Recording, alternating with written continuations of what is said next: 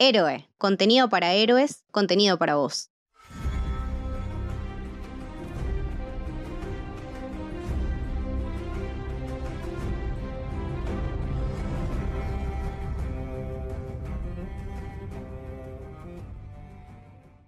Bienvenidos, bienvenidas, bienvenidos al Camino del Héroe. Mi nombre es Leticia y hoy vamos a hablar de una serie que no sé si alguien vio, por ahí les suena, House of the Dragon, La Casa del Dragón, la serie de los Targaryen.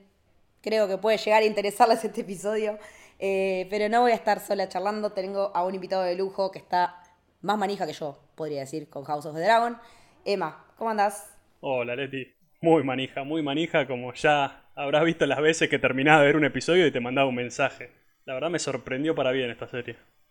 Sí, porque venía, el fandom venía como con un miedo determinado y fundado, eh, dada la octava temporada de Game of Thrones y como se ve, 7 y 8 dicen muchos, la mira 7 me convence bastante más, pero como que venía medio de capa caída el fandom y descreído y bueno, nada, alcanzó con un par cuantos más de dragones, un Daemon Hot gente que es pariente cogiendo entre sí para que todos cayéramos rendidos a los pies de los Targaryen otra vez y rompiéramos los récords de audiencia otra vez. A mí me agarró más por el lado de lo que amo en las series en general, no tanto golpes de efecto y más construcción de personajes, que la verdad me maravilló lo bien hecha que está en ese sentido esta serie. Sí, es increíble, porque la verdad que mm, cuando termina Game of Thrones, cuando está por terminar Game of Thrones, empezaron a barajar 10.000 posibilidades de secuelas, precuelas, de que si Arya eh, yendo para, con el barquito para el otro lado. Bueno, hubo otra serie que incluso se llegó a grabar un primer piloto, que era también más, también más atrás, creo, 300 años antes, algo así, con Naomi Watts protagonizando, con un piloto que salió 30 millones de dólares, que se canceló. Finalmente quedó este proyecto y hay otros dando más eh, vueltas porque también hay muchos cuentos de, de George R. R. Martin. Él está ahora en los mejores términos con HBO, cosa que no estaba pasando a partir de la tercera, cuarta temporada de Game of Thrones. Y me parece que es importante tenerlo al autor de fondo acá, porque también nos aclara cosas él cuando tuitea, cuando sube cosas. Eh, entonces, nada, me parece que, le suma. ¿Vos qué, qué te parece que esté Martin tan metido de vuelta en este mundo? me parece brillante. También he visto algunos comentarios que ha hecho él sobre la obra para bien de lo que es esta temporada. Y también porque tiene sentido con lo que vos decís de lo que es la serie original de Game of Thrones. Porque yo soy creo que de los peores porque creo que para mí lo mejor de Game of Thrones es la cuarta temporada y ahí van caídas libres. Pero es como, a ver, lo, justamente es esa línea, ¿no? En la que está Martin más metido y cuando ya se desliga un poquito porque, a ver, sigue siendo. sigue teniendo muy buenos momentos la serie. Pero lo que ha logrado esa cuarta temporada. Para mí es uno de los picos más altos de la historia de la televisión.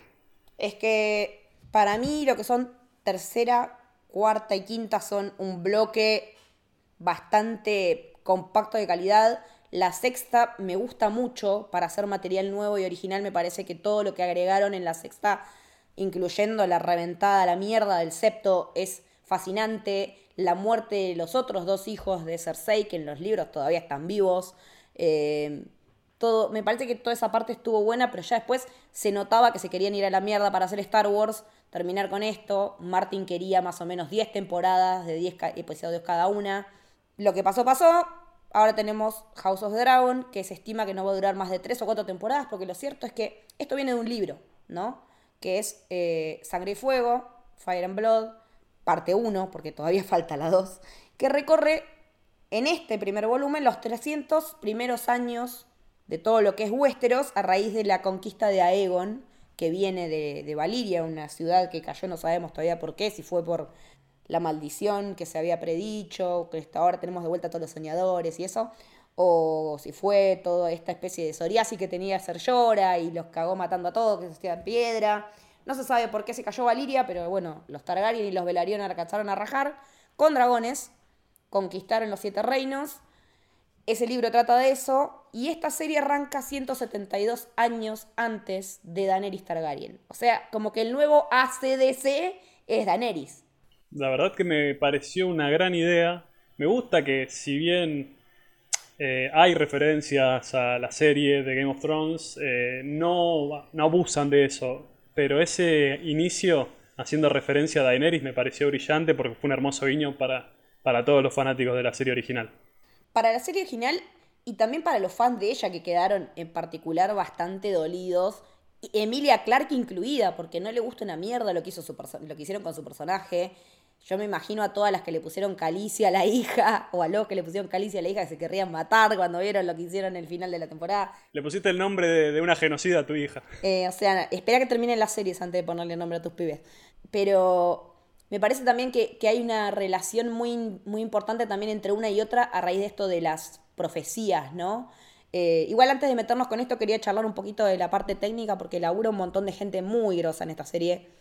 El showrunner era eh, Miguel Zapochnik en un primer momento, renunció, quedó eh, Ryan Condal, que es quien va a seguir con la serie porque Zapochnik está como un toque saturado, pero también es un nombre que asociamos a Game of Thrones automáticamente porque Batalla de los Bastardos, porque Batalla de Winterfell. Es un tipo que laburó mucho en ciencia ficción y en fantasía, laburó en una de las series que acá en Héroe queremos un montón, que es Fringe. Y bueno, como decíamos, está ambientada 172 años antes del nacimiento de Daenerys. Vuelven a contarnos una historia coral. Y, lo, que tiene de bueno esta serie es que mm, que tiene toda una parte técnica muy nutrida porque hay gente que viene de muchos palos, no solo de Game of Thrones, hay mucha gente que laburó en, en acción, por ejemplo, el director Greg Yetains del último episodio y algún otro más, hizo una de mis, no una, mi serie de acción favorita que se llama Banshee, en la que trabaja también el ahora conocido Homelander, eh, Anthony Starr.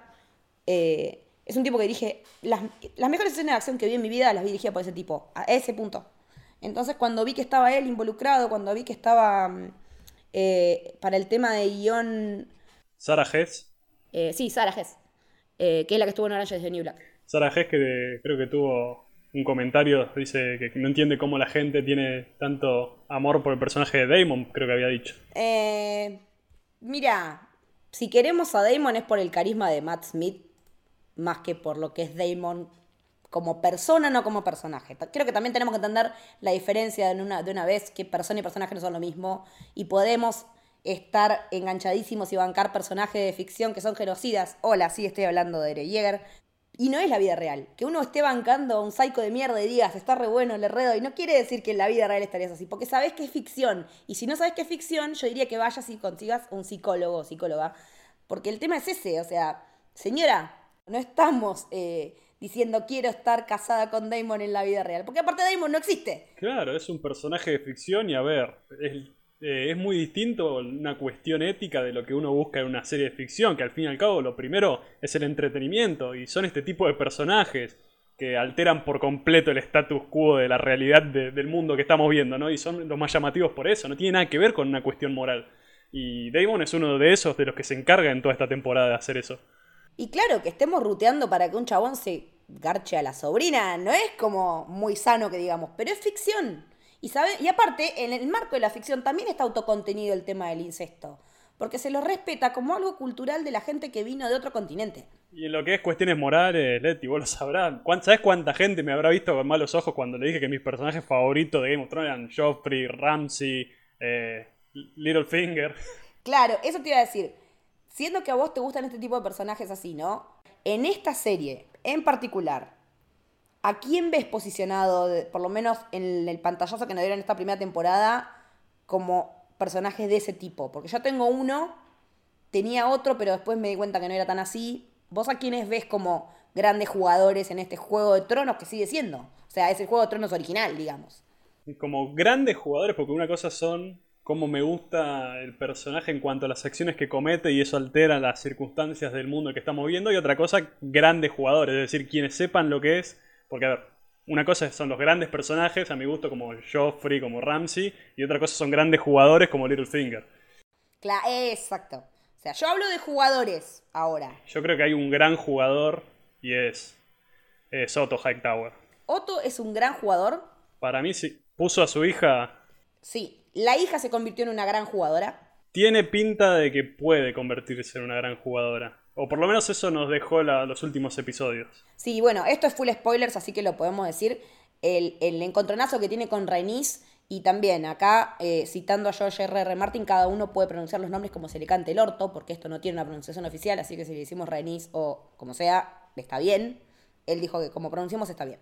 Eh, cuando tiene la charla con Rhaenys sobre Rhaenys es la, la reina que no fue, porque lo eligieron a ella, en vez, eh, no la eligieron a ella, lo eligieron a, a Viserys por el hecho de ser varón, básicamente, de una manera democrática, pero por varón, siendo nieto del rey, no la otra que era mucho, tenía otro, otro, tenía línea directa con el trono, directa, digamos.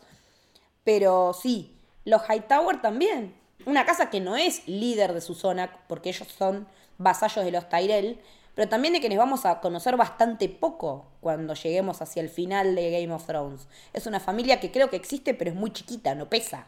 Claro, es que, mira, si te soy sincero, lo que es Hightower en la serie original yo no acordaba poco y nada. Acá la estamos viendo, por lo menos en personajes como Otto, como Alicent, algo. prácticamente es uno de los ejes de, de, la, de lo que será esta serie. Es que están ocupando el lugar que después van a ocupar los Lannister. Claro, exactamente son ellos. Con la diferencia de que los Lannister no tenés ni uno que actúe de buena fe como la gente, salvo Jamie, mi amor, te amo, eh, a veces. Acá, Alicent yo no creo que juegue con mala leche, salvo en algunas circunstancias. Creo que es una mina que, a diferencia de los libros, porque los libros también hay una diferencia enorme que no tienen la misma edad con Renira. Eh, se llevan 10 años. Entonces, me, gusta que hayan hecho ese empate de, de, que las dos sean adolescentes y de que las dos tengan esa amistad, de que se rompe en el momento en el que Otto la prostituye a la hija para ir a casarse con el rey recién viudo. En ese momento yo lo odié a Viserys por lo que le hizo la esposa, pero creo que lo pagó toda su vida el chabón. Y, lo sabe. Arranquemos por Viserys porque con Viserys arranca esta historia. Con la coronación de Viserys. Y con quién Viserys decide después que va a ser su heredero. Así que hablemos de Viserys porque Paddy Cosentine se merece que hablemos de él un montón. La verdad me ha sorprendido como pocas veces me he visto sorprendido en la ficción en general. Eh lo que es el personaje de Viserys en esta temporada. Inició como un rey egoísta de mantener su legado por sobre todas las cosas y se terminó ganando creo que el cariño de absolutamente todos.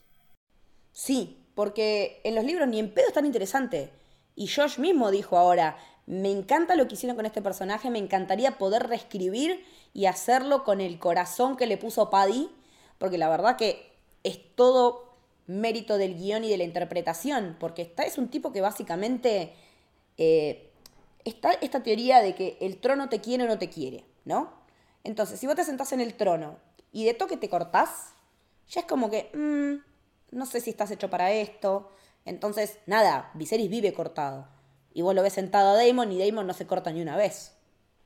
Eh, entonces también está esto de que si será que el trono mismo, con todas esas espadas que está hecho el trono ahora como corresponde, con el racimo de espada gigante como George quería. Esa era una de las quejas principales de George de la serie original, que no era el trono como él lo había descrito, acá está, toda, con todas las espadas de Aegon el Conquistador, eh, que fue ganando a medida que fue copando reinos. Eh, vive cortado, vive cortado. Y no sé si te acordás que Joffrey también cuando se sienta en el trono por primera vez se corta y ahí es donde creo que Tyrion o alguien le dice eh, esto de el trono te elige o te rechaza, si te cortás o no te cortás. Y bueno, son esos pequeños detalles que hacen a la serie, ¿no? Que a mí me gusta justamente más la idea de mostrar más que decir.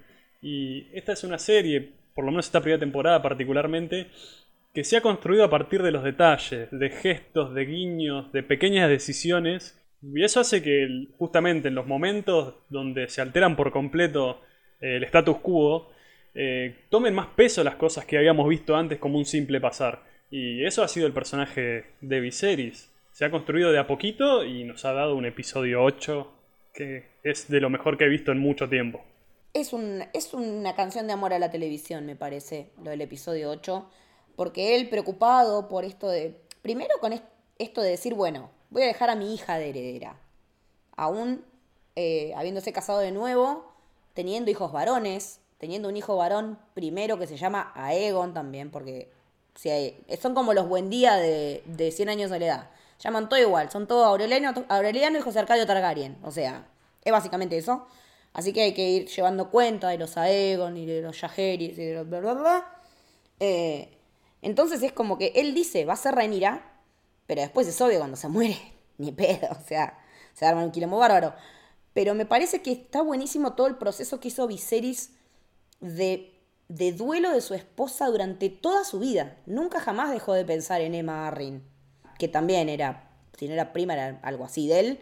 Eh, ella es Targaryen de madre, Arryn de, apellido de padre, por eso cuenta Renira después con, con, la gente del Valle, por lo menos hasta donde sabemos ahora, para, para que la banquen esta de, de, ser reina.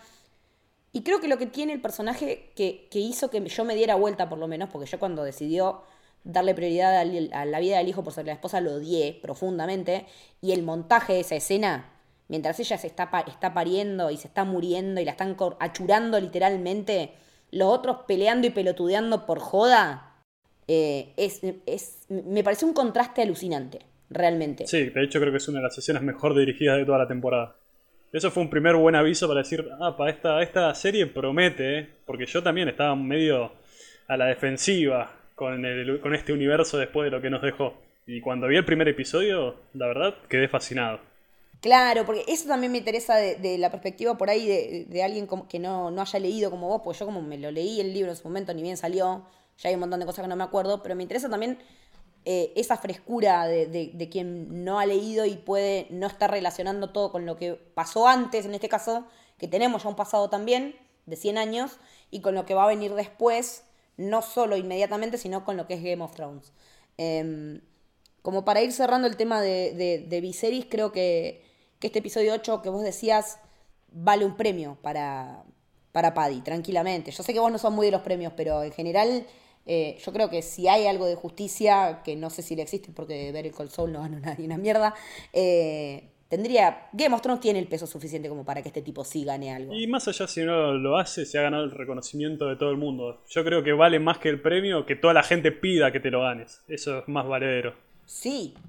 Y aparte, él está muy contento y agradecido con la gente y se la pasa subiendo videos y está re feliz de haberlo hecho. Y que encima a él lo habían llamado para trabajar en Game of Thrones y no le había convencido. Mirá, esa no la sabía. No le había convencido el tema de la fantasía, pero cuando le vinieron con esta propuesta de esta nueva serie, en la que él ya iba a ser un rey que no iba a montar en dragón y qué sé yo, que iba a tener menos elementos mágicos que la primera, digamos, eh, porque tiene, de hecho, menos elementos mágicos. Tenemos más dragones, pero no tenemos a las brujas rojas y toda esa cosa de, del otro lado del mar todavía. Y, y, creo que, que nada, que se le van a abrir un montón de puertas a nivel laboral al tipo.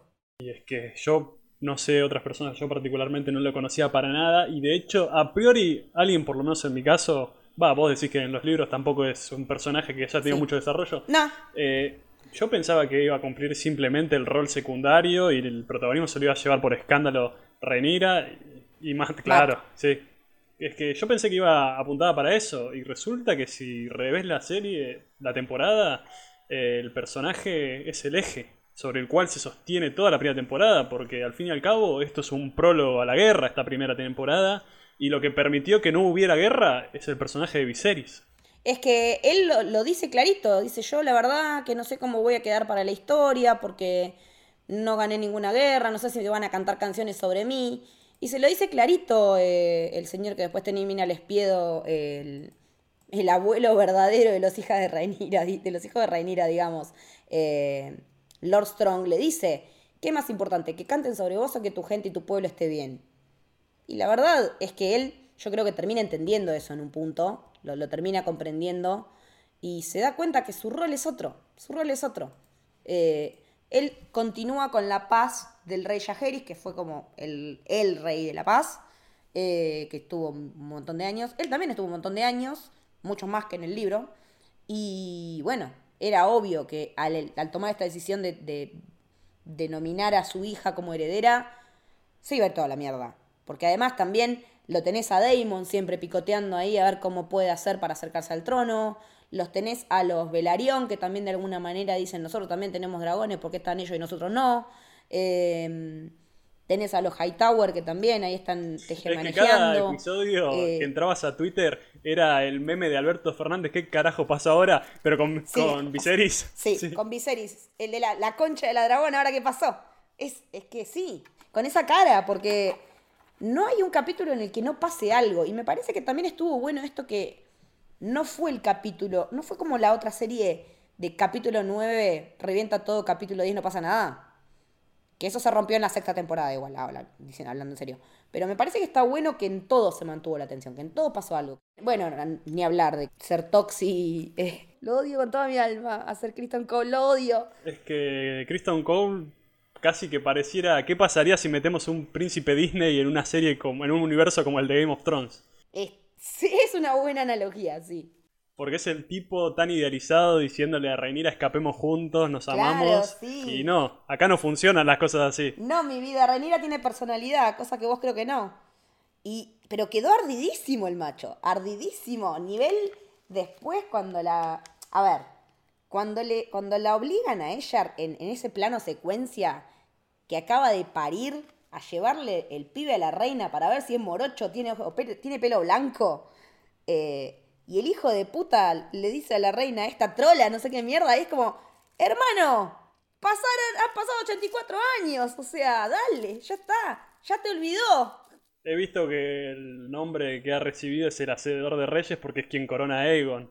Yo más bien diría el inimputable, porque las cosas que ha hecho esta temporada Cole es como... No, tal cual, que aparte, en el libro nada que ver, porque si bien en el libro está un quilombo la parte sexual, digamos, de Rhaenyra, Daemon, Kristen Cole, porque en teoría ella está cruzada con Kristen Cole, ¿sí? En el libro.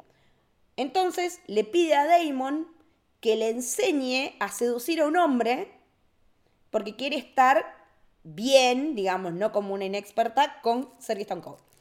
A quien ya ella y, la, y, habían fichado en el torneo. Y con quien Daemon se caga trompada en el torneo y pierde, de hecho. Eh, por eso también hay una pica entre ellos. En el libro dicen que efectivamente Damon le enseñó las artes amatorias a su sobrina para poder complacer a Kristen Cole. Después también está la idea de que eh, Damon desvirgó a Alicent, pero eso es un dicho de uno de Hongo, supuestamente uno de los eh, de los bufones de la corte, porque el libro está contado desde múltiples perspectivas, de maestres, gente de la corte, es como un rejunte de cosas. O sea, no es historia viva, sino que son interpretaciones. A diferencia de los libros de Juego de Tronos, que son de punto de vista de personajes. Acá es un tercero hablando de otros eventos.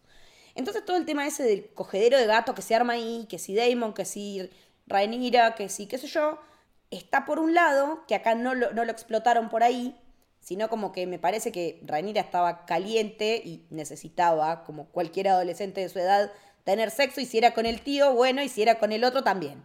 No, no lo hicieron como algo de amor, como es en el, o, de crash, como ella tiene en el libro con Kristen Cole. Eh, y también que lo hayan construido así como, como este psycho de mierda inimputable, es distinto al libro. Porque cuando él mata a Joffrey, al, al novio de la Enor, digamos, primero, re de avanzada esos dos que se casan y dicen, yo tengo el mío, vos tenés el tuyo por allá, hagamos de cuenta que hacemos las cosas que necesitamos, cada uno hace la suya. Me cató, o sea, muy, muy avanzada para la época esos dos, pero en el libro él lo mata en una justa, lo mata trompadas en el casamiento. Es que yo no, como digo, que no he leído los libros, yo siento que las cosas que más me quedaron sonando medio raros son aquellas que se alejan un poquito del libro, porque es como ese capítulo puntualmente me resultó bastante extraño ese momento, no solamente... En general a mucha gente le resultó extraño, y creo que es el más raro por el quilombo que se arma, el, sí, tercero. pero no solo por el, contenido, no solo por lo que ocurre, sino también por el montaje, ¿viste? Porque es como que tardás mucho en darte cuenta qué está pasando, por qué pasó, ni siquiera estás seguro si terminaste de entenderlo cuando terminó el episodio. Es que yo habiendo leído el libro, y siendo que eso estaba todo cambiado, estaba como, ¿qué mierda pasa acá? ¿Pero dónde está Renira? Pero ya me había fijado que está, lo mismo que se da cuenta Joffrey, que, que estaba Kristen Cole como re cara de ojete, y va, lo picantea y encima le toca el bulto. O sea, lo, porque lo vi, estuve viendo varios análisis, entonces creo que lo que él queda también es mancillado en, en, su virilidad y en su masculinidad. Primero, porque la mina lo dejó por... Le dijo, no, ni en pedo me voy con vos, yo quiero ser reina. Porque después vino un varón a encararlo para un incel de eso, que lo venga a encarar un varón, eh, debe ser un poquito jodido. Entonces, después toda esa escena de quilombo a mí me pareció genial porque es el quilombo que uno esperaría en una situación tal. O sea, no sabes quién está dónde, por qué carajo pasa lo que pasa. Y me, me resultó interesante lo caótico.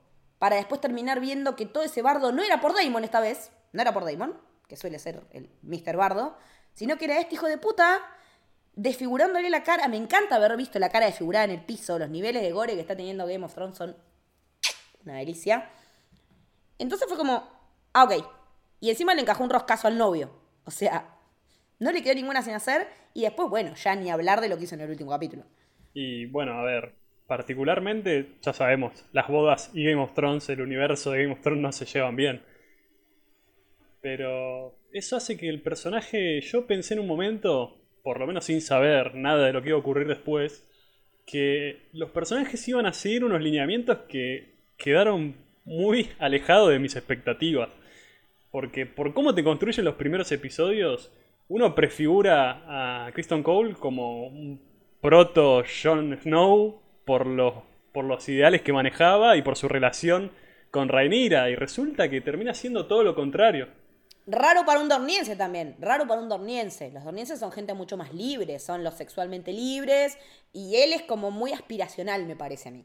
Y pensé que iba a ir por ese lado, insisto, yo lo que es todo lo que los acontecimientos de Danza de Dragones desconocía completamente y todo lo que vendrá.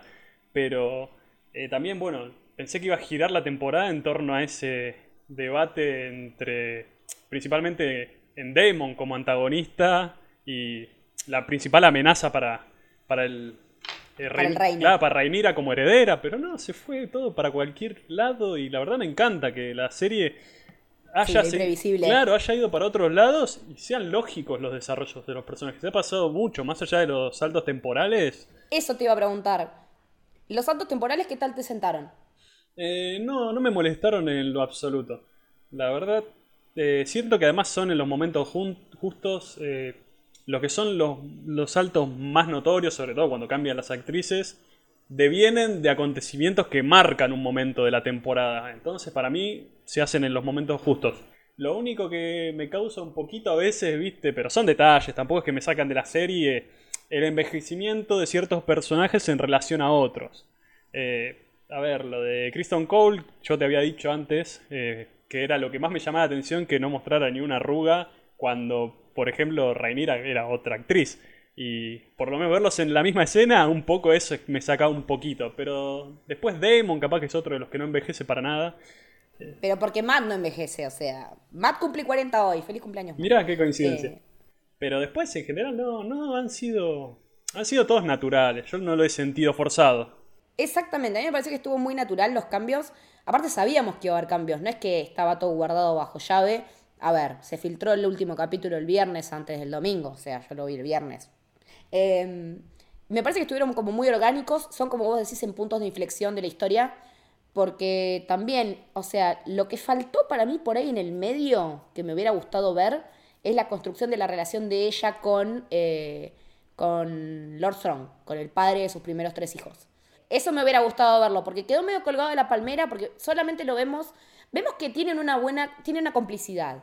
Porque en el casamiento, cuando se están boludeando, qué sé yo, él le hace caritas, cuando están todos así, y él como que la descontractura.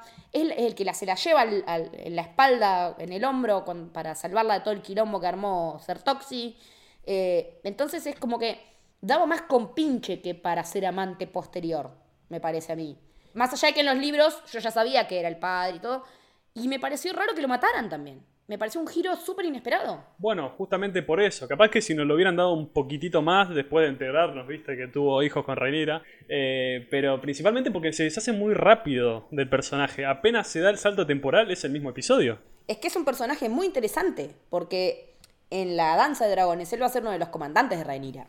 Ah, mira, eso no lo sabía. Él iba a ser uno de los comandantes de Rhaenyra. Me parece que ese lugar ahora lo va a ocupar algún otro personaje, me imagino. Eh, pero los comandantes de ella son Em, bueno, el marido, Damon, Strong, y. Ah, se ve algún velarión, no me acuerdo en este momento. Pero. Mm, se, va a poner áspera ahora, pero me, resultó rarísimo eso. Y es el único salto temporal en el que algo me jodió, porque con los pendejos me resultó súper útil que fueran distintos actores, porque aparte las características físicas de cada uno en cada momento son funcionales a la historia. No es lo mismo el borrego cortado que el borrego ya sano y con el parche y adentro un zafiro, boludo. ¡Ah! Ah, yo no me la vi venir esa, pero te digo la verdad. A mí el único que no me convence del todo es el cambio de actor de Aegon. Es como el adolescente, lo veo muy distinto al Aegon más adulto. Pero después el resto, perfecto. Es que me parece que tiene más personalidad de Aegon el intermedio, que es Ty Tennant, el hijo de David Tennant. Y después voy a hacer un pequeño apartado Doctor Who de todo esto porque no puedo no hacerlo. Eh, a mí me parecía que tenía más personalidad de Aegon el pendejo que el que se termina casando con la hermana después. Con, Elena, con la piba de los bichos. Eh, no me da, o sea, me, daba mucho más esa, esa forrez, la cara de Ty Tennant, que la de este nuevo actor, que la verdad que es, una lista tan enorme la del cast que no, no la puedo ni leer. Eh, perdón, señor actor que hace de Egon. Eh, pero a mí me gustaba más el adolescente. Yo hubiera seguido con ese actor con un poco más de maquillaje, ponele. Y sí, hay que ver, igual, yo le tengo fe a este Aegon, mirá que, insisto, yo no sé nada de lo que vendrá, vos me preguntaste a quién le tengo fe y yo, después de ver cómo se transforma la cara de Aegon cuando agarra la espada, la corona y mira al pueblo, Sí, todo lo de Aegon el Conquistador le dieron. Tiene el nombre, tiene la espada, tiene la corona. O sea, no es poca cosa. Está. Y las movidas la hicieron muy rápido, muy bien. Eh, que eso es bastante también en los libros, bastante así. La manera en la que Rhaenyra se entera es distinta, pero bueno. Eh, lo que noto y que me gusta es que se nota que en esta serie hay más mujeres en la sala de, de escritores que antes. Hay una mirada femenina, la, la female gaze famosa que se habla, que yo la veo en esta serie. Porque cuando están mostrando escenas de sexo, no estás viendo las escenas de sexo que veíamos en Game of Thrones. No son ese nivel de, teta descontrolada. Pero cuando vemos las escenas de sexo me parece que están muy bien cuidadas. O las previas, o las que no se dan, como la de Damon y Rhaenyra en el prostíbulo. Esa escena me pareció excelente como está mirada. Y no ves nada. Y es súper sexy, me pareció súper erótica, sin ver nada más que unos besos y unas intuiciones de que algo no funciona. Para después enterarnos, bueno, que en realidad él tenía un problema de impotencia que en los libros no tenía, pero que eso también tenía que ver, me parece, en la serie desde la construcción psicológica del personaje. Y que se destraba cuando está con una mina que, primero, a la primera esposa no se la banca. Nivel, la caga matando un ladrillazo en la cabeza sin, sin mediar palabra. Lo que hace Matt Smith solamente con la cara en esa, en esa y con los gestos corporales en esa escena, increíble. Me parece también que la segunda esposa ya sí le parece la, la, la Velaryon, le parece una mina linda, qué sé yo, pero antes, cuando estuvo con Rhaenyra, creo que le daba como cosita, no solo que era la sobrina, sino que era chiquita. Me parece que vino por ahí. Se activó con la Velaryon y ahí sí tuvo hijas, toda la bola. Eh, dos, el tercero, tercera es el que. Bueno, la muerte esa también es diferente. Por ejemplo, la muerte de, de Lena es diferente en el libro. Ella no llega al dragón. Ella muere en las escaleras subiendo a ir a buscar el dragón. Y que en el libro lo hayan hecho, que tuviera la... Porque ella habla de, de que ella quiere la muerte de una jinete de dragón. Y la tiene. Y me parece que es re justo para el personaje que eso suceda, a diferencia del libro. me gusta mucho el paralelismo que hay entre su muerte y la muerte de Emma. La verdad que ese momento en el que, que Damon decide eh, no sacrificarla para que, para que nazca su hijo, eh, me parece muy bueno. Habla bien de Eh, Damon, una de las Es pocas... que eso, Sí. eso me refiero, que son cosas que van más allá de los hechos que te quieren mostrar. Son cosas que te quieren mostrar una faceta de los personajes que fueron construyendo lentamente episodio a episodio. Porque Damon es un personaje que desde el primer momento te lo muestran como un tanto caótico, impulsivo, egoísta. Es que es el príncipe, es, es de Rogue Prince, él. es el príncipe que no se puede manejar.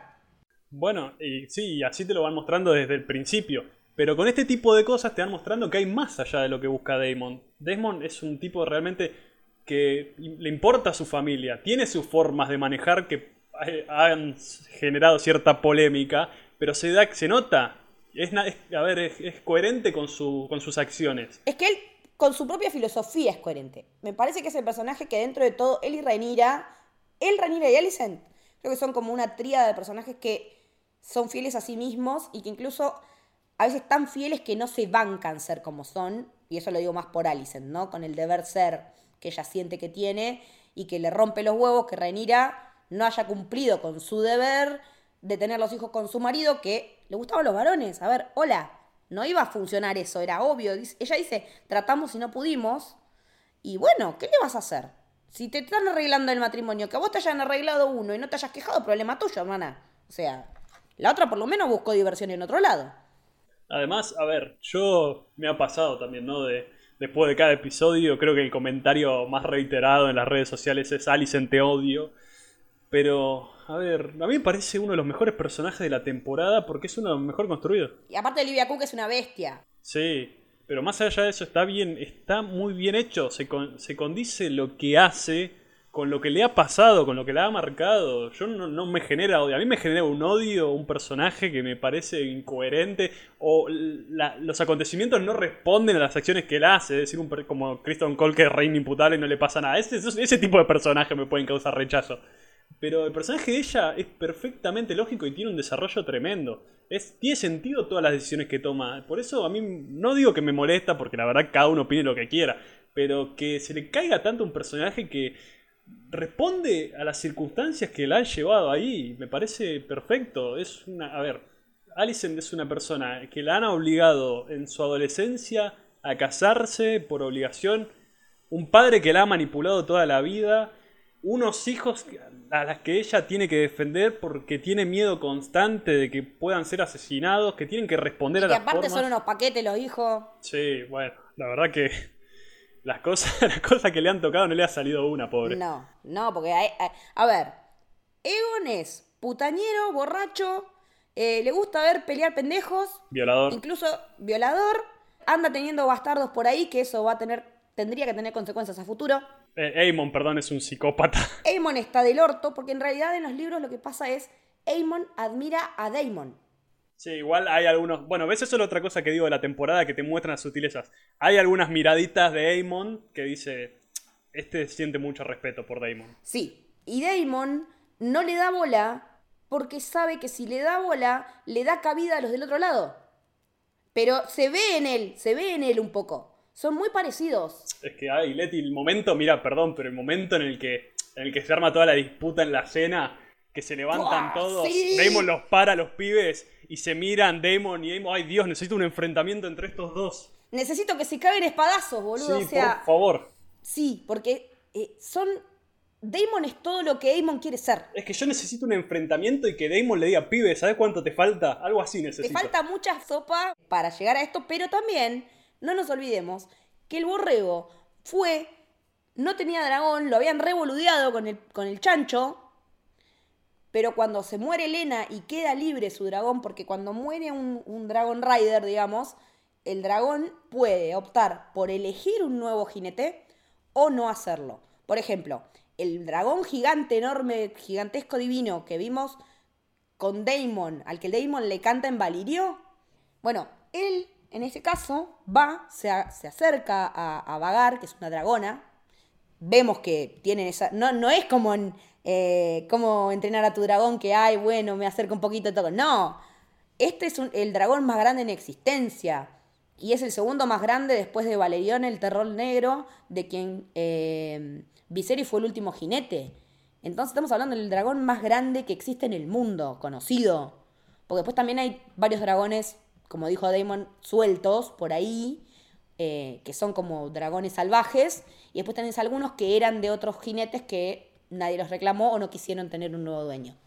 Lo que hace interesante también la serie, me parece, antes de hablar de Damon, porque Damon es un apartado que, quiero tocar aparte, es el tema de la decisión de cómo usar los dragones y que los dragones tengan su propia personalidad y accionen por sí mismos más allá de los jinetes.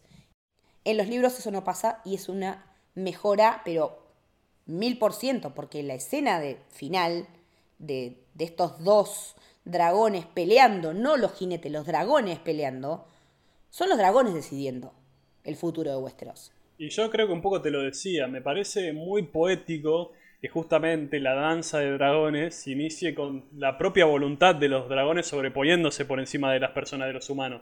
Porque está tan mitificado el, los Targaryen como casi deidades, cuando no se dejan de ser más que humanos. Y los dragones son dragones. Es que lo dicen, Lo dicen clarito. Nosotros no seríamos lo que somos sin los dragones, lo dice Viserys, y nos metimos con algo que no podemos manejar. Cosa que es una constante en la serie. Esa cuestión de ojo con los dragones, con los dragones no se jode, es algo que está constante y es un creyendo que revienta y garpa a full en el último episodio. Me parece que esa decisión fue excelente porque aparte de momento no sabemos cómo empieza la guerra. Sabemos que mataron a Lukeris, pero el único que sabe que Lukeris se murió es Simon. O sea, después sí lo vemos a Damon yendo a decirle a Renira que justo el mismo día que había enterrado el bebé que perdió, que se le había muerto el padre, que le vienen a decir que el otro ya es rey, encima va y en vez de mandar un cuervito lo manda al pibe y se caga muriendo. ¿Qué día de mierda? Después uno se queja, pero eso es un día de mierda. Y, sí, la verdad que me gustó mucho ese final con ella mirando la cámara con toda la ira. Sobre todo porque, a ver, está muy bien construido también el personaje de Rhaenyra estos últimos episodios. Y bueno, particularmente lo que es el tema de los dragones, a mí me gustó mucho eh, la idea no solamente de cómo ocurrió, sino también que dice mucho, bueno, principalmente de Aemon, porque es un personaje que, como decimos, tiene mucho potencial, pero no deja de ser inexperto, es un joven todavía. Yo sé que, a ver, otra de las cosas, yo sin leer los libros he visto que hubo mucha crítica porque todos lo tenían tal vez muy idealizado el personaje de Aemon diciendo corregime si me equivoco, que todo había ocurrido por voluntad de él, no que fue los, fueron los dragones y nada de eso. Pero a mí me parece perfecto, coincide. Es espectacular, me encanta eso. Porque, a ver, no hemos visto tanto de Aemon todavía como personaje, pero ya desde, desde, desde que es niño nos muestran con un chico que, primero, sufre bullying, que eso genera muchas inseguridades a largo plazo. Vemos cómo va creciendo él con esas inseguridades en su espalda. Y también, viste, cómo es lo obliga casi a, muestras de masculinidad todo el tiempo. Sí, sí, porque el hermano lo llevó a debutar, justo los atiende la, la, prostituta que había estado con él y le dice, ay, cómo creciste, qué sé yo. Y evidentemente es algo que él no quería, él quiere ser rey. Él se forma para ser rey, pero lamentablemente le toca al hermano. Y lo deja muy en claro, porque cuando lo están buscando el hermano dice, a mí me encontrás. Por eso, pero yo creo que más que por, más que por ser rey, creo que es, el poder, ¿viste? Como te digo, es esa masculinidad frágil de él hablando, diciendo, quiero demostrar lo que puedo hacer. Y yo creo que eso, es como digo, todo esto está bien construido porque es consecuente. Es Aemon mostrando, miren el poder que tengo, sin darse cuenta de que lo sobrepasa, porque como digo, es inexperto, todavía es muy joven. Y, y no dejan de ser dos, dos, dos chicos peleándose, pero con dragones. Y eso desencadena la guerra. Y que, algo, que sea algo tan aleatorio me parece brillante, porque al fin y al cabo los conflictos están llenos de cosas que van más allá de las voluntades individuales. Por eso me parece un gran acierto. Además, ese, el rostro de Aemon después de devorarse a su sobrino, increíble. Es esa cara diciendo la cagué. La cagué porque encima es el sobrino que le había tajeado la cara. Sí, por eso. ¿Cómo justificás eso? ¿Cómo explicás que fue un accidente? Que fue sin querer, claro. No, no hay manera. Sobre todo cuando te vieron yéndote de Bastión de Tormentas diciendo que... El... Atrás de él. Sí. Porque ahí también habrá que ver cómo juegan los Baratheon, ¿no? Que cómo se, how the turntables, ¿no? Que ahora son recontra mira aliados de los Targaryen. Eh, y después, bueno, van a ser los que los volteen. Todo por una mina, siempre. Pero me, me parece que, que estas críticas a, los cambios del libro vienen atadas a esta cuestión de que estamos cada vez más atados al canon y que si no se afianza al canon y que si la adaptación... Me estoy cagando en el canon últimamente de una manera, porque en Star Wars también está pasando lo mismo. Eh, ahora salieron un, salió Tales of the Jedi y que hay algo que no condice con no sé qué. ¿Qué me calienta? Si son todos supuestamente relatos orales transmitidos, en los relatos orales la transmisión suele funcionar como teléfono descompuesto un montón. Y en nuestra historia real también pasa. Entonces, ¿por qué nos quejamos de una ficción, hermano? Y si no, anda a escribir tu fanfiction, vendela como guion, a ver si alguien te la compra. Más allá de la adaptación, yo creo que, a ver, todo lo que es justamente compararlo con el libro y lo que cambia o no, es una cuestión de gusto. Por eso, a mí mientras sea coherente la obra en sí, que estamos hablando de una serie, no me importa el libro, sea coherente la obra en sí, me parece perfecto. Ahora, si vos me presentabas un personaje de, el personaje de Aemon de otra manera distinta, y resulta ser, resulta en, este último episodio donde te das cuenta que no, que va para otro lado, ay sí, bueno, te entiendo, no tiene sentido, pero acá es coherente todo el personaje de Damon y todo lo que le pasó de principio a fin. Todo. Con hermana Elena, que evidentemente es una dreamer, porque ella en esas cosas que dice que parece que no tienen sentido, te está cantando todo lo que va a pasar. Eh, ella es una, una, una soñadora, digamos, como era eh, Aegon. Y, y, todo este tema de las profecías y qué sé yo, que van a llegar hasta, bueno, Jon Snow, que su nombre en, en teoría era Aegon también, porque Rhaegar Targaryen, hermano de Daenerys, eh, pensó que él era el príncipe prometido, pero después cuando se dio cuenta que no, a todos sus hijos varones les ponía a Aegon para que fuera un descendiente de él. Eh, pero bueno, para hablar de Daemon, de Matt Smith en particular, quiero tomarme un momento porque para la comunidad Jubian, que no es tan grande en el mundo, Matt Smith es una persona muy querida porque es el onceavo doctor, es el que vino a reemplazar nada más y nada menos que a David Tennant, y eso es el que todos decíamos en el fandom, este chabón la pega. Era decir, tiene mucho carisma, es muy buen actor, porque en Doctor Who tiene un, eh, él es como el doctor más, eh, más goofy, si se quiere, más boludón, pero cuando se calienta, se calienta. Es el doctor negacionista, niega su pasado, pero cuando se lo tiene que enfrentar, no se lo banca y se manda unos speeches de la concha de la lora. Hizo un par de cosas más, estuvo en Terminator Genesis con Emilia Clark. Después estuvo en la lastimosa Morbius. Lo mejor de Morbius es él. Y ahora todo el mundo está rendido a sus pies por House of the Dragon. Y la verdad que la comunidad Jubian está feliz porque todos queremos que todos quieran a gente de Doctor Who. Así que nada, es increíble verlo también lo que creció como actor. Y es increíble ver también esas chispitas de doctor a veces en, en, ese Damon. Sobre todo en el momento cuando están, ya cuando está armando la guerra, cuando está en la de él, y que está hablando rápido y tirando directivas y pa, pa, pa, pa. Eso es el doctor.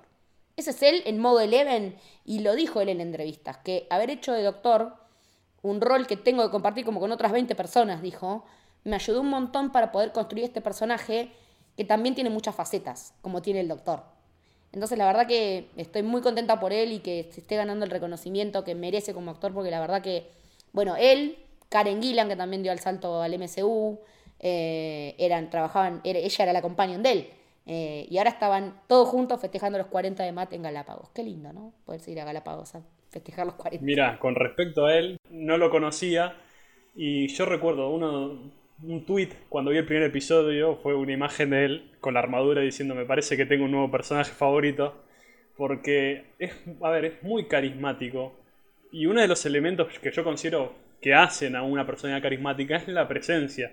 ¿Y qué es la presencia? Es eh, demostrar sin necesidad de hacer. Porque cada vez que aparece Damon en pantalla... No puedes mirar otra cosa. Claro, caes rendido a sus pies. Pero es porque es la, la, postura, el, a ver, el lenguaje corporal. Tiene algo, un no sé qué Damon cuando aparece en pantalla que esperas algo de él. Y la verdad que eso lo ha construido desde el primer episodio. ¿eh?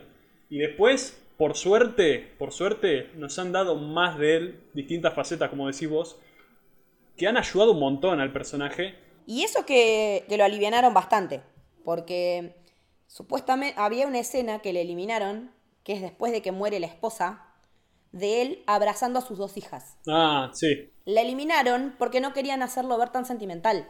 Me parece que hubiera estado bueno que la dejaran. Igual se nota, a ver, hubiera estado bueno, pero se nota, ¿eh? no, no es que hemos perdido esa faceta de él. No, porque las chicas están ahora, a ver, cuando Rhaenyra asume como reina, digamos, cuando es coronada con la corona del padre. Hermoso gesto y aparte detallazo que la corona adentro tenga los distintos ajustes que le han hecho para las distintas cabezas en las que ha sido puesta porque era la corona de Rilla Harris. Me pareció un detallazo. O sea, a ese nivel de detalle. Yo todavía no vi Rings of Power, que dicen que también visualmente y a nivel vestuario está muy bien. Vi los tres primeros episodios. Pero Está bien, por momentos hay cosas que se ven rari, sobre todo cuando filman la, Fortaleza Roja se ven rari, pero lo que es vestuario y diseño de producción en general es una locura. La, lo que vos decías de la armadura de Damon, la ves en detalle, las escamas de dragón, eh, el, logo Targaryen, el, el coso de la casa.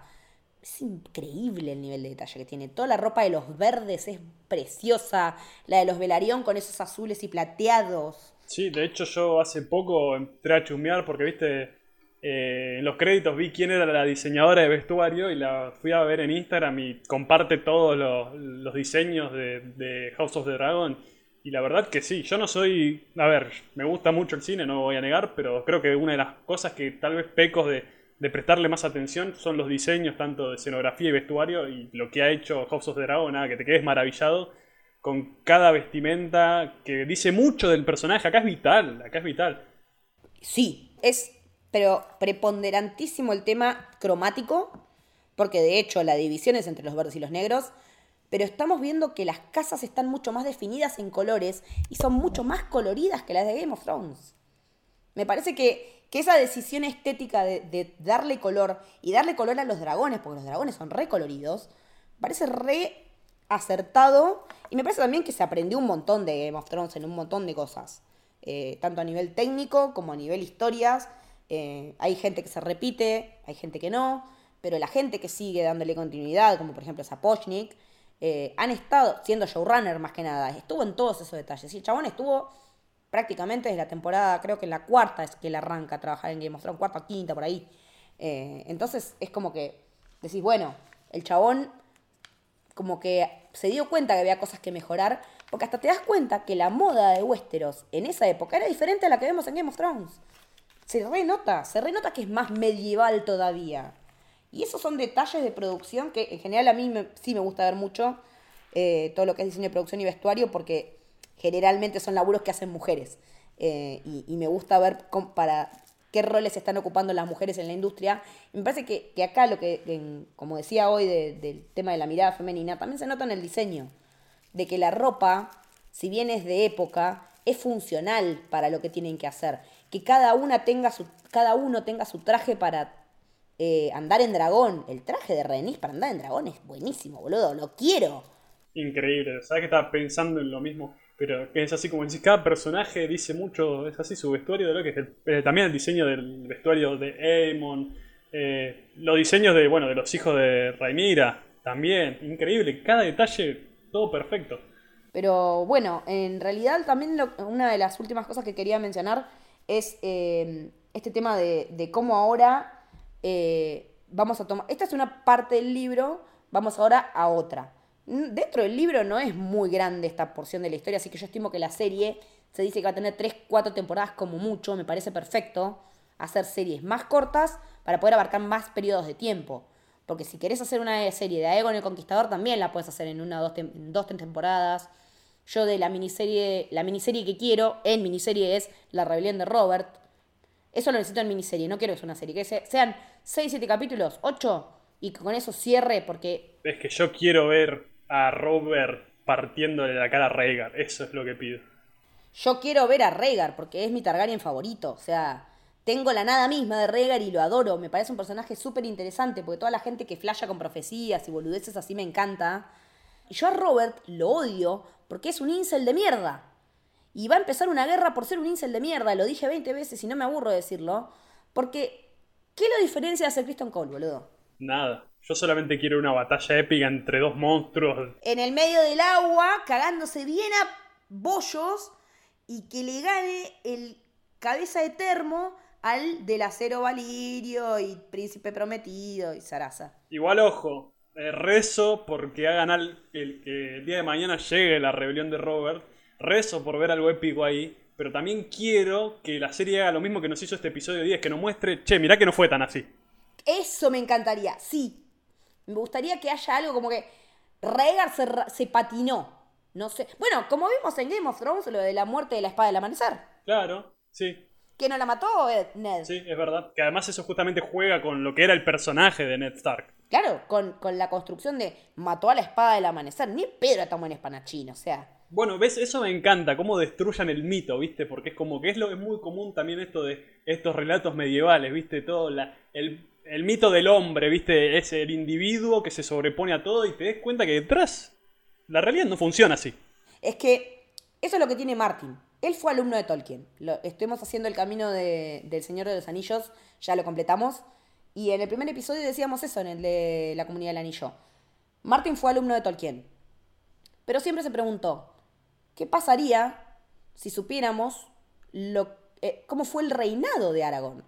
Qué política de impuestos tuvo, qué política de vivienda, cobraba muchos impuestos, la gente tenía hambre, no tenía hambre. Entonces él cuando hizo su saga, el primer libro se publica en el 96, quiso ir para ese lado y además le agregó como elemento mágico de fantasía a los dragones y bueno, después estos otros elementos de las brujas rojas. Eh, también, desbaratar un mito. no todos los Targaryen son resistentes al fuego como Daenerys. ¿Sí? Ya lo vimos con Leina. ¿Por qué Daenerys es especial? Porque había una maldición en el medio. Estaba cuando ella tranza por la vida de Khal Drogo, digamos, y pierde a su hijo con, la Maegi, eh, la, ese hechizo que le tira la mina la envuelve a ella también y, la hace inmune al fuego. Si bien los Targaryen son más resistentes, se bancan más calor y qué sé yo, no todos son como Daenerys. Daenerys es una en un millón. Porque mucha gente saltó como, ¿cómo puede ser que se haya prendido fuego la, mujer de Daemon si era Targaryen y bla, bla, bla? Tenemos al hermano de Daenerys mismo que sufre con... Eh, ahí va, la explicación está mismo en la misma serie capítulos antes. a ver, pero bueno, nada. Eh, tuvo que salir a aclararlo Martin mismo. A decir, no, Daenerys es una distinta. Y incluso en los libros, Daenerys se queda pelada. O sea, queda sin un pelo. O sea, le empieza a crecer el pelo de a poquito. Te lo va narrando. O sea, el tema del pelo de Daenerys en el libro es muy importante. Eh, de que ella lo haya perdido en el fuego y lo vaya recuperando porque es el símbolo Targaryen el pelo. No por nada cuando Daemon se va a mandar la suya se pone una, una eh, capuchita, lo mismo Rhaenyra cuando se escapa para ir a, ahí a mm, explorar su sexualidad con el tío sin saber que lo va a hacer.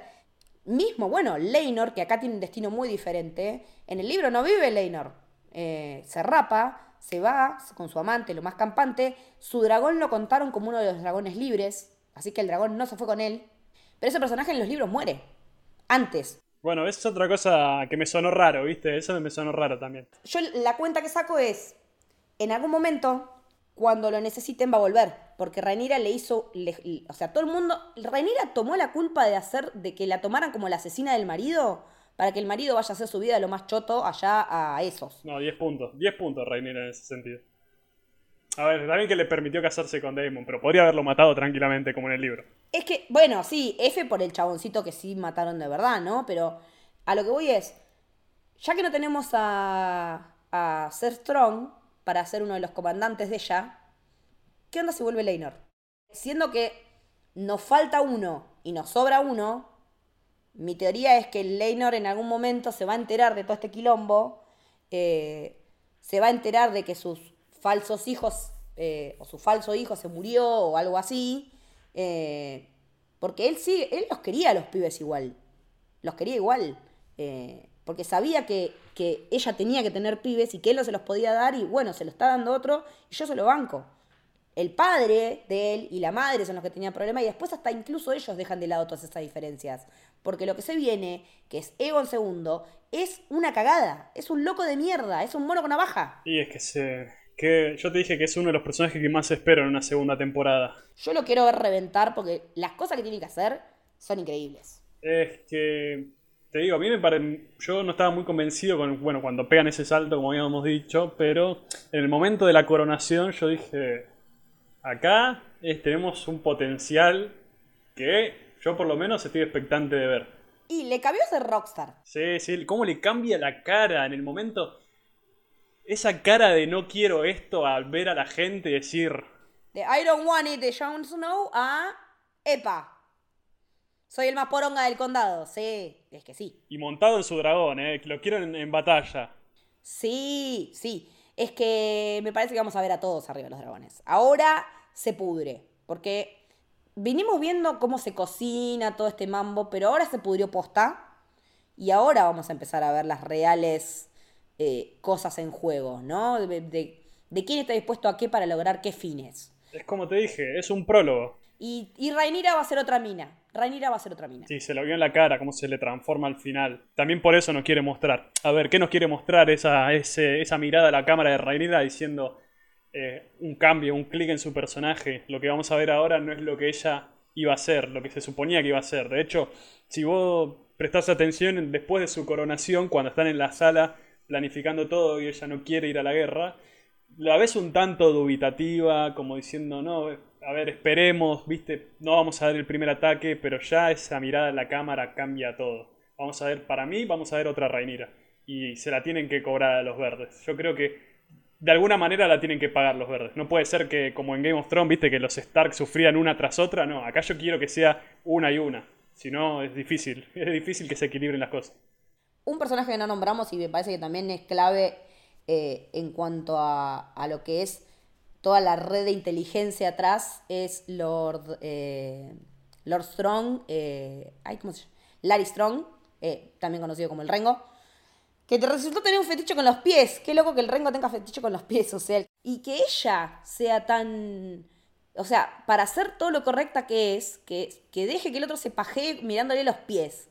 Es un montón para Alicent, me parece.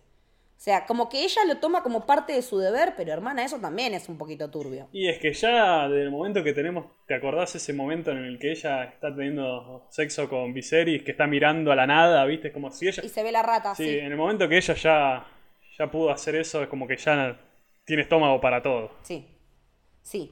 Y eso que yo creo que también, a diferencia del libro, ella lo termina queriendo. Sí, hay cariño, se eh, tiene, un, tiene un cariño. Y la interpretación de la, de la profecía hacia el final, que nada, Viserys ya está ido, cree que sigue hablando con Rhaenyra, que es con la única que habló de la profecía, y por eso Daemon se caliente y le agarra del cogote, en esa escena que me descolocó, porque no me esperaba ni en pedo, pero después lo veo es él así. Él dice, ¿cómo mierda nunca me consideró como heredero que no sé esto? Sí, eso me, a mí, el momento en el que Rainier dijo, nunca te contó sobre esto, dije, ay Dios, pobre Damon, la puta madre, ¿entendés cómo es? Porque sabes que es un tipo que se maneja así. Que agarre a Rainier del cuello no quiere decir que no la ame, no simplifiquemos las cosas. Tampoco lo estamos, tampoco lo estamos probando, eso es obvio. Estamos hablando de ficción. No, Pero Digo que... No, porque aparte, él, después de agarrarla al cogote, le tira el beso y ella se corre. Entonces me parece que también él tiene como esa cosa de como de que la violencia lo calienta de alguna manera. Pero encima, a ver, en todo momento, como digo, no hay personaje que haga algo fuera de su papel. Y, y Demon nos ha mostrado esto. Demon se preocupa por su familia, pero también es un tipo impulsivo que se maneja de esa manera. Y bueno, yo creo que él desde siempre tuvo cariño por su hermano Viserys, no solamente hacia el final como, como muchos creen. No, siempre, porque cuando se le cae la escena improvisada, la de la caída de la corona. Sí, no, eso te conmueve. Esa escena. Te parte el corazón. Esa escena me partió el alma porque aparte la corona se cayó y no, no era algo que tenía que pasar. Se cayó, Matt la siguió, como seguís cuando estás en... Eh, si estuvieras haciendo teatro tenés que seguir igual. Y él la siguió y quedó buenísima. Y dijeron, bueno, esto cambia. Vamos a hacer esto de nuevo. Quedó increíble. Increíble, o sea, te habla también de la versatilidad de los actores, porque Paddy también se pudo adaptar a ese cambio. Y la química entre ellos dos es increíble. Me re como que son hermanos. Me lo re como. Sí, tienen disputas de hermanos. A ver, justamente el, conflicto se desata por una pelea entre ellos. Sí, es que sí. Y aparte, eh, hay un momento en el que no sé quién le está dando con un hacha a Damon y se dice, bueno, bueno, pará. Yo le puedo dar porque es mi hermano, pero vos calmate. Y me encanta, porque eso es re de hermanos. Porque, y encima, a ver, y el conflicto está presente en todo momento, pero como esto lo decíamos porque hablamos de la personalidad de Damon. Damon lo quiere a su hermano desde el minuto uno, pero ¿por qué está ese conflicto? Porque no lo quiere ver, no lo quiere un hermano que sea un rey débil. Él dice, eh, Damon tiene su concepto de lo que es reinar y piensa que su hermano no lo cumple. ¿Y cómo sería él en ese puesto? Porque también él siempre tiene el trono acá. Pero no es porque le importe más el trono que su hermano, es como diciendo, quiero que no quiero que no quiere un rey débil, no quiere que su hermano sea un rey débil, por eso actúa así. Y bueno, y todo ese ida y vuelta entre ellos que va mejorando, empeorando, mejorando, empeorando, culmina con ese momento donde Viserys no quiere que nadie lo ayude a subir al trono, salvo Daemon. Ese momento que ve que se le cae la corona, Daemon se le alcanza y lo ayuda a subir, increíble. Y aparte, Daemon viendo cómo coronan a su, a su hermano y a su esposa. Eso también le debe pegar en el ego, me imagino. Y me parece también que está bueno, como para ir cerrando, este rol de la, de la Guardia Real partida, ¿no? Esta cuestión de, que empezamos a ver fracturas en la Guardia Real, de que el Lord Comandante se va a la mierda, como en su momento se fuera a la mierda Barry Stanselmi a buscar a Daenerys. Eh, me parece que está bueno también ver que acá pasa con el personaje de Graham McTavish cuando lo quiere frenar al infrenable. Y con estos dos hermanos, ¿no? Que eligen cada uno un bando. Eric y Arrick. Los dos mellizos que se llaman casi igual, que Alison se los confunde porque son Eric y Arrick, y que uno patee para cada lado, y que uno esté con los verdes y que el otro esté con los negros y de hecho vaya y corone a la reina negra como Kristen Cole coronó a Egon, que dos, a ver, que los guardias reales coronen es un montón. Es un montón. Y me encanta cuando la Guardia Real está partida porque se generan unos conflictos re interesantes en esa. Cuando son un bloque, es como que son embole. Cuando hay quilombo en la Guardia, se pone buena la cosa. Porque también son los mejores guerreros de Poniente, en teoría. Sir Kristen Cole es una de las mejores espadas hoy por hoy. Y yo me quedé con ganas de. Yo quiero verlo pelear a, a Emon por eso, porque nos mostraron justamente cuando sea ese primer. ese El entrenamiento. El entrenamiento te muestra, a ver, durante toda la temporada te vienen mostrando que Kristen Cole es uno de los mejores peleadores y de repente ves que... Lo bajó a Damon, a ver, lo bajó a Damon. Y que de repente cuando ves el crecimiento y lo ves a Edmond derrotándolo a Kristen Cole, dije, quiero ver más de, de Edmond en pelea. Necesito, necesito un mano a mano de esos dos. Es o que sea, ya. Yo, te lo, yo lo dije antes, es que ese momento en el que los pies van a saltar contra Edmond y aparece Damon diciendo, wait, así, y los pies frenan en seco. No, pero ese, ese duelo de miradas de Damon y Damon dije, ay Dios, necesito que se enfrenten. Sí. Es que son los que más me manejean de los dos bandos. Sí, sí, sí. Bueno, y no, a mí yo quiero ver a Rhaenyra sacada.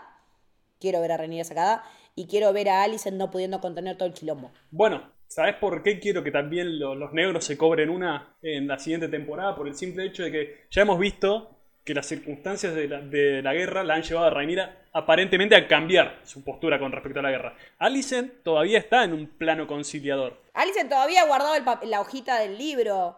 Los memes que hicieron como los de Wolverine, como si fuera ella mirando la, la hojita, son geniales. Claro, sí.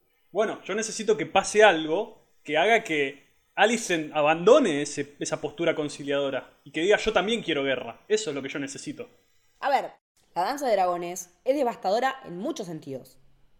No voy a decir en cuáles, pero en muchos. Entonces, las consecuencias de esto van a ser devastadoras para todo el futuro de Westeros. O sea, cuando llegamos a Game of Thrones, no queda un puto dragón hace cuánto. Y, costó- y tardamos en verlos mostrando su potencial. Y bueno, a ver, en la escala de los libros no es, no es así, pero cuando vemos a Arrax, que es el dragón de Luceris, lo vemos chiquito, pero porque está al lado de Vagar, que es el más grande. Es un dragón que tiene 14 años, la edad del pibe, 13, 14. A los 7, Drogon ya era el doble de grande. Entonces, en la serie, que también tiene base en los libros, pero en la serie lo que vemos es, dragón libre crece más. Dragón encerrado en el Dragon Pit necesariamente se va a constreñir. Y de hecho lo cuentan en Game of Thrones eso. Sí, además el ejemplo, los tres dragones de Daenerys. Drogon era el más grande justamente porque fue el único que no fue criado unos años en cautiverio. Claro, exactamente. Eh, bueno, el que, el que se transforma en dragón de hielo es enorme también, eh, Viserion. Es gigante. El más chiquito es... eh, ¿Cómo se llama?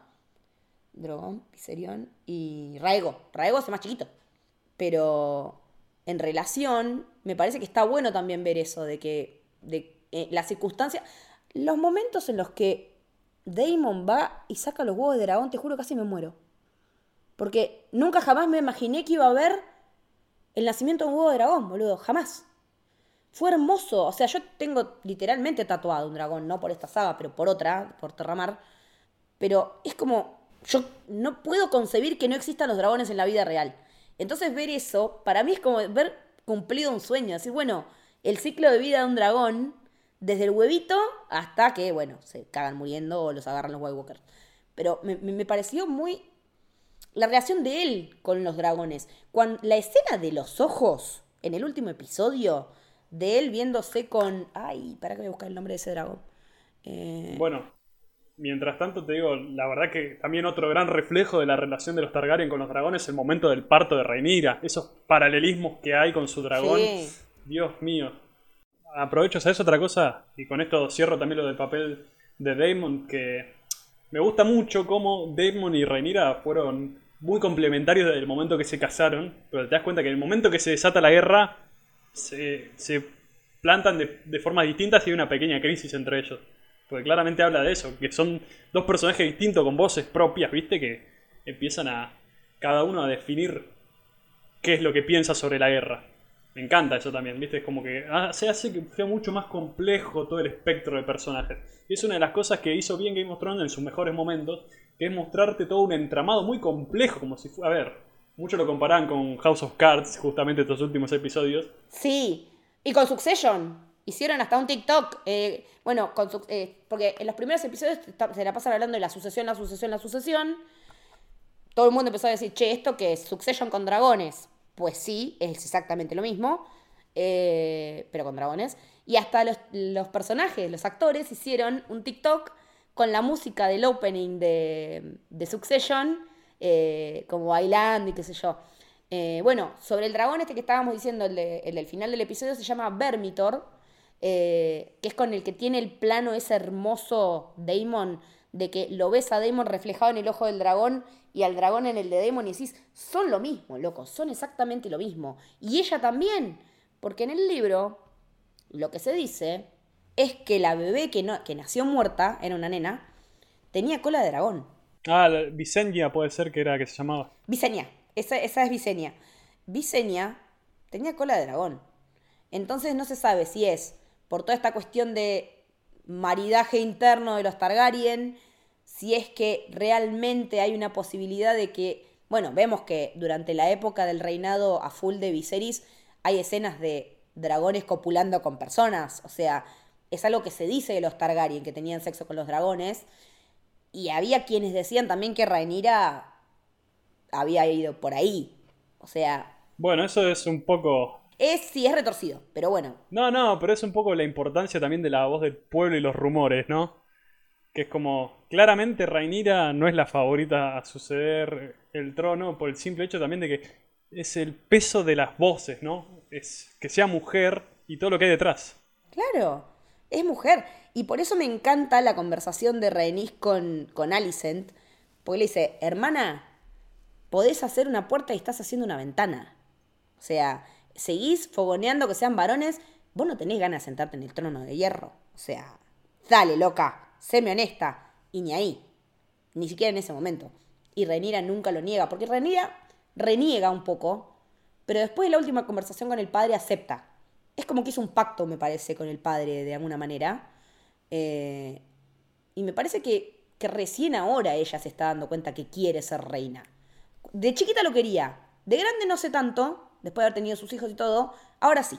Es que tiene esa escena de noche con Viserys en su cama que dice que pusiste mucho peso sobre mis hombros. Es como se siente muy abrumada, muy insegura de todo lo que ocurre a su alrededor. Es como que tiene demasiadas cosas y no está segura si puede soportarlas todas. Es esa inseguridad. A ver, a desde el momento que es, chica nos la muestran como una piba bastante despierta, muy despabilada. A ver, el momento en el que está en Dragonstone eh, Daemon, ¿viste? Diciendo que se iba a casar de nuevo, con que se llevó el huevo de dragón y todo. La que salva es Rhaenyra, siendo tan pequeña, te la muestra muy despabilada. Es que es- tiene mucha personalidad.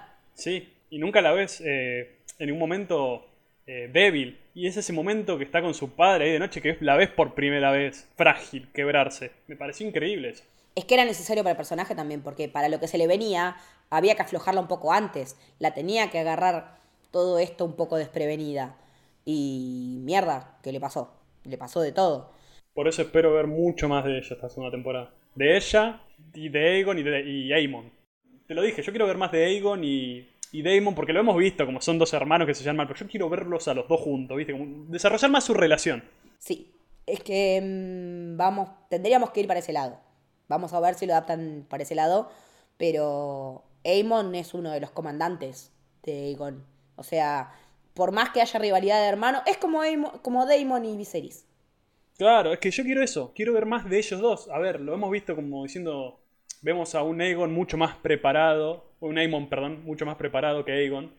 Y yo quiero ver, a ver, esto ya es lo que a mí me gustaría, después puede pasar otra cosa y me puede encantar. Quiero ver un Aemon dándose cuenta de qué es lo verdaderamente impor- importante, quiero decir, tenemos, tengo que defender el reino y el, el trono de mi hermano, ¿viste? Yo quisiera que la serie apunte por ese lado y más allá de que siga habiendo rivalidad, que se profundice más en su relación. Sí, sí, yo también quiero ver lo mismo. Quiero ver la Rhaenyra explotada. Quiero verla a Alicent chupando el piso.